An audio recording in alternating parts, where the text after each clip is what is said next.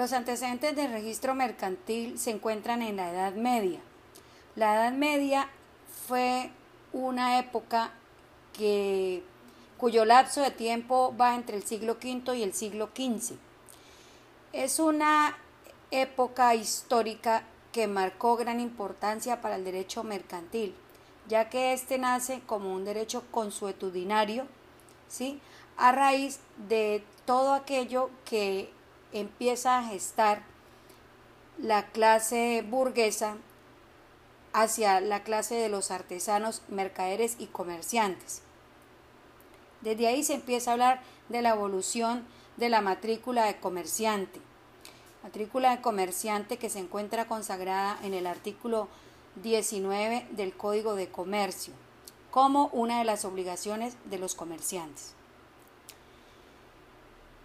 La doctrina remonta al origen del registro mercantil, aquellas figuras jurídicas que se trabajaron en clase y tienen que ver con la curia mercatorum, es decir, la corporación de los comerciantes.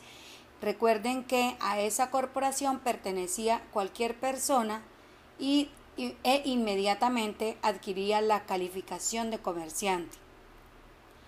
También debemos hablar del Liber Mercatorum. El Liber Mercatorum es el libro de los comerciantes. En ese libro, o en dicho libro, se inscribían los comerciantes. El registro mercantil, eh, en el momento en que era considerado como, o se le denominaba Liber Mercatorum en la Edad Media, cumplía dos funciones básicas. Una de esas funciones era un censo de los comerciantes y que ese censo servía para determinar quiénes podían votar en las elecciones de cónsules, ya que estaba constituida por cónsules. Hoy en día hablamos de que en la Cámara de Comercio también está conformada, ¿cierto?, por algunos, eh, en la, junta directiva, por personas eh, que se someten a elección. ¿Y quién los elige? Los mismos comerciantes y también cumplía, eh, ah bueno, se habla de los cónsules y también eh, se hablaba de que no solamente podían eh, pues hacer el censo para saber quiénes podían votar por ellos, sino también atendía asuntos que eran o que le competían a la asamblea o que entendía la asamblea de comerciantes.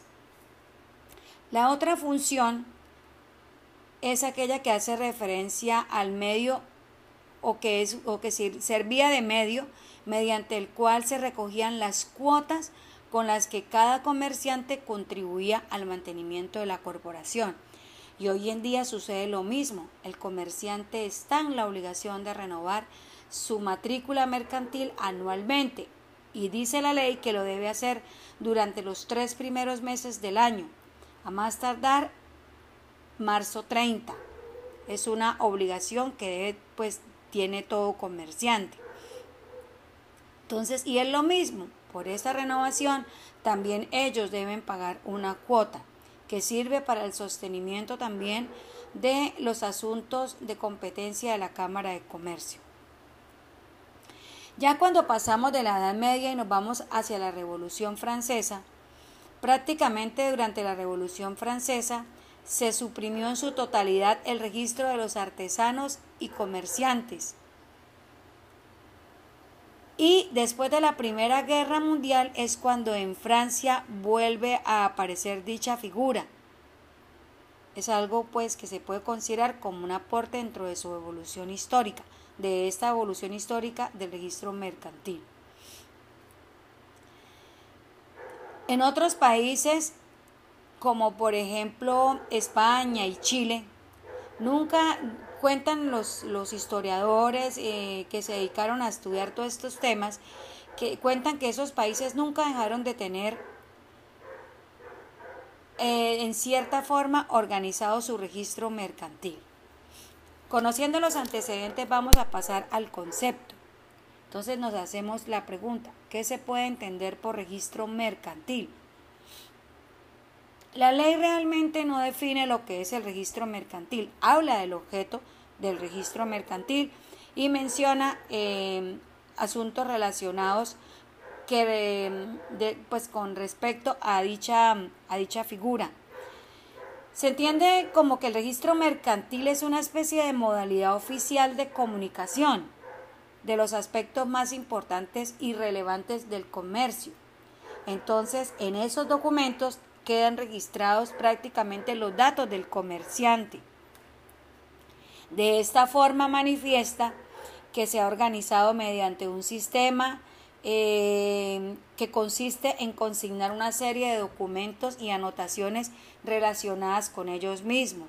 Entonces ahí es donde viene el tema relacionado con los libros, los papeles, los, contratos comerciales, las operaciones mercantiles.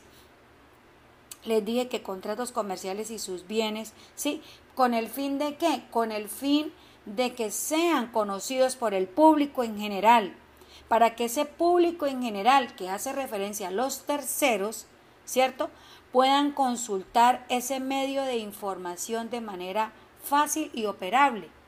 Les decía en una oportunidad cuando hablábamos sobre los principios del derecho comercial, que ese principio eh, de la oponibilidad es importante porque la ley también busca proteger a los terceros, que la actuación del comerciante sea conforme a las buenas y sanas costumbres mercantiles, que no, em, que no oculte su actividad frente a los terceros, que sea pública. Por eso el artículo 13 del Código de Comercio habla de las presunciones para que pueda considerarse a una persona como comerciante y entre esas está que esté inscrito en el registro mercantil.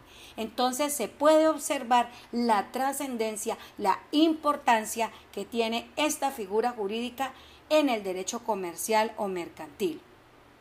Pero bien, también es importante decir que dentro de este gran concepto, porque definición propia no hay, decir que es un medio de transparencia, es un medio de oportunidad de informar sobre, ya les decía, los asuntos del comerciante, sobre la empresa, ¿sí? Dotar a todos los agentes de la actividad económica del conocimiento de dichas actividades, que a ellos les genere certeza y confianza, que todo lo que está consignado ahí por el comerciante sea tal cual ellos lo manifiestan en la Cámara de Comercio. Es algo muy importante que se debe tener en cuenta. Yo les mencionaba en una oportunidad que el profesor Madriñán de la Torre, otro tratadista muy eminente en materia mercantil, menciona el tema relacionado con la inseguridad jurídica y económica. Y esto suele suceder muchísimo. ¿Por qué? Porque yo les decía de manera, eh, en alguna oportunidad, que no todos dicen la verdad. Y en materia mercantil, ustedes van a observar cómo dentro de las obligaciones también se encuentra la de la contabilidad mercantil, considerada como una, una de las de las obligaciones también importantes porque le va a permitir al comerciante conocer el estado de su negocio. ¿Por qué? Porque cuando estamos hablando de actos mercantiles, no podemos jamás decir que sean gratuitos, sino que dentro de sus características es que ellos son onerosos. Esto es importante tener en cuenta. Entonces, ¿a quién se busca proteger con esto? A los terceros, ¿sí? Que los terceros puedan conocer sin ningún inconveniente. El artículo 26 del Código de Comercio habla sobre el objeto del registro mercantil. Dice textualmente, el registro mercantil tendrá por objeto llevar la matrícula de los comerciantes y de los establecimientos de comercio, así como la inscripción de todos los actos, libros y documentos respecto de los cuales la ley exigiere esa formalidad.